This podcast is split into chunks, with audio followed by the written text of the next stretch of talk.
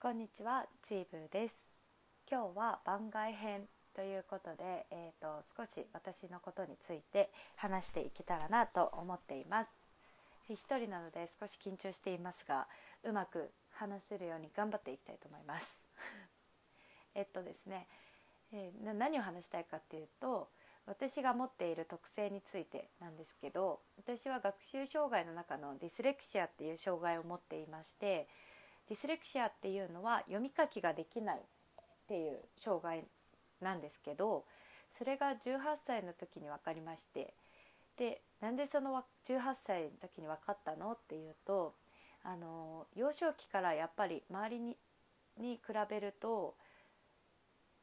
全然でき勉強ができないなっていう違和感はあったんですけど、まあ、大人になっていけば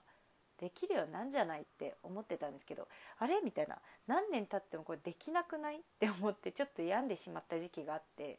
で母にちょっと連れてってほしいってやっぱ多分私なんか変だと思うっていうので連れてってもらったんですよね。カウンセリングだったっけ。でそっから検査して「あなたはディスレクシアだよ」って言われて「はあよかった」って思ったんですけど。その分かるまでの話を今日ちょこっと皆さんにシェアしようかなと思っています。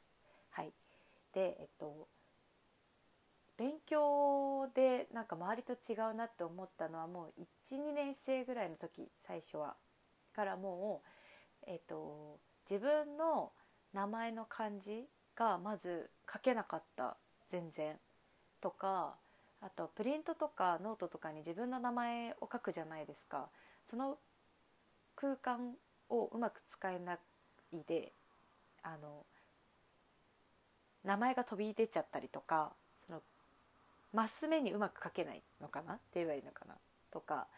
で、まあ、やっぱり12年生って言っても全然みんな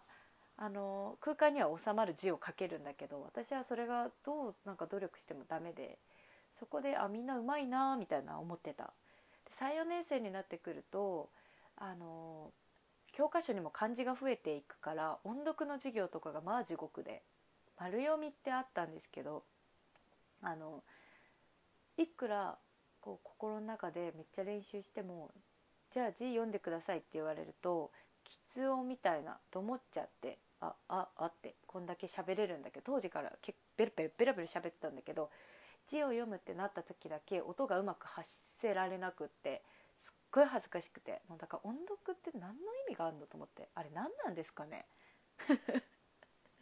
そう。とかまあもう高学年になってくると明らかにやっぱり全然字うまく書けないし手紙交換とかしててもやっぱりなんかお友達めっちゃ字うまいなっていう。なんでこんなうまく書けないんだろう。もう恥ずかしいみたいな感じで授業に関しては黒板を写してノートを書くっていう作業が本当に辛くてでねみんなにどうやってやったらどうやって言ったら分かりやすいかなって思うんだ思ってて思ってるんだけど、まあ、これが合ってるのか分からないけど例えばみんなが知らない文字が黒板にバーって書いてあってそれを絵のように写すみたいな感覚なのかなと思います。だからそれを見て覚えてノートに写すっていうのがまず難しいからそれに集中しちゃうともう周りの声なんか一切入ってこなくって。だから先生にさあの話ちゃんと聞いてくださいとか質問されてねなんて今言ってましたかって言われてももう分かるわけもないのよ。だってノートめっちゃ頑張って書いてるから。えもうやめてみたいなノート書かせたいの？みたいなそれとも先生の話聞いててほしいの？みたいな思ってたの。だからみんな天才なんだなと思ってこんなことを同時にやるやってる君たちえ何？みたいなどういう教育受けてきたの？みたいな 感じで思ってた。天才じゃんみたいな。でもうてなるとよ中学校上がったら、まあ、もうついていけない小学校からついていけてなかったからもう応用じゃないですか？中学校なんて。もう45分間座ってるの限界でほぼいなかったんじゃないかなと思う授業中。まあそれか寝てたか。もうそれでしか自分を守る術がなかったっていうのとなんか何をしてるかがシンプルに分かんなかったでさ小学校と違ってさ中学校の先生ってめっちゃ字汚いからそそれ通りにまた書かなきゃいけないわけよ。だからなんかさ筆記体みたいな字書く先生いるじゃないですか。そしたらそのノートも筆記体みたいに書かなきゃいけないわけです。芸術家だよねチームって。って自分でも思っちゃうわ。だからノート汚いって言われてもいやあなたの字が汚いんですって思ってたの。とかさもう消すの早くて中学校とかになってくると。だからもう諦めた前半であもうこの授業ついていけないわって。中1の1学期の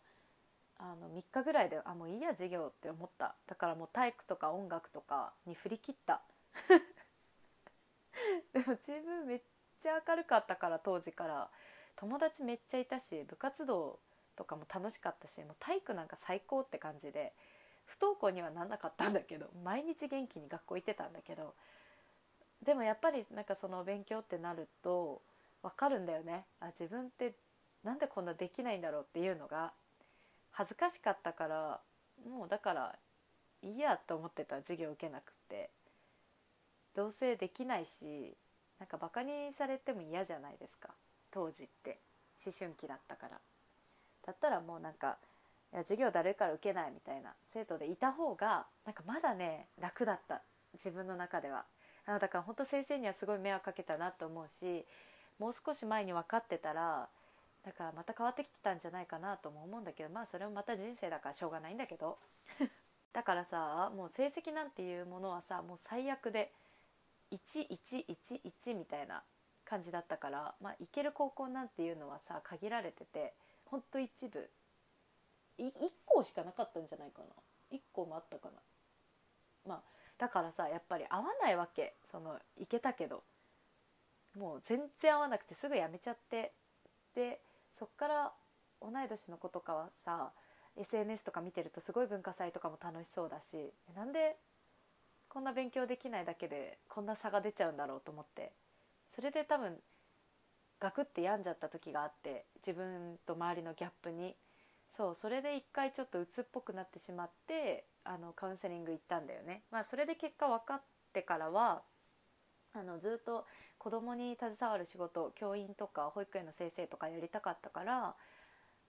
せっかくその子たちの気持ちが分かるんならと思ってその障害を持ってる特性を持ってる子たちと一緒に療育やったりとか勉強を一緒にするっていうお仕事を始めたんだよね。その気持ちが分かるから。だからそれ始めてからはもう78年経ってる。だからもうすごい転職だと思ってて今となってはね自分がそういう特性を持ってたのはありがたいなと思うんだけど当時はね本当にしんどかったしただただ不安で理由がわからないからだからこれを聞いてなんか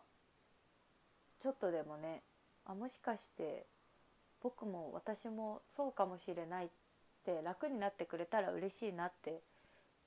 思うし周りにもいるかもしれないから誰かの役に立てたらなと思って今日はこういう話をしてみました。今ざっと話してしまったのでもしもうちょっとこういうとこ詳しく聞きたいとかあったらあのツイッターもやってますので DM くれればお話ししていきたいと思います。あとはやっぱりそのストレスを溜めてたから昔からすごい過敏があって大きい音が苦手だったりとかあと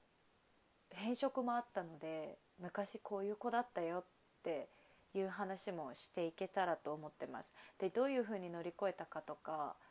あのお話できるのでこういう話聞きたいとかもあれば是非あの DM ください。はい今日はちょっと短いんですけどあのチーブってこういう人だよっていうのをあの話しました。ありがとうございます。最後まで聞いてくれて。明日も今日もこれからも元気にいきましょう。それではバイバイ。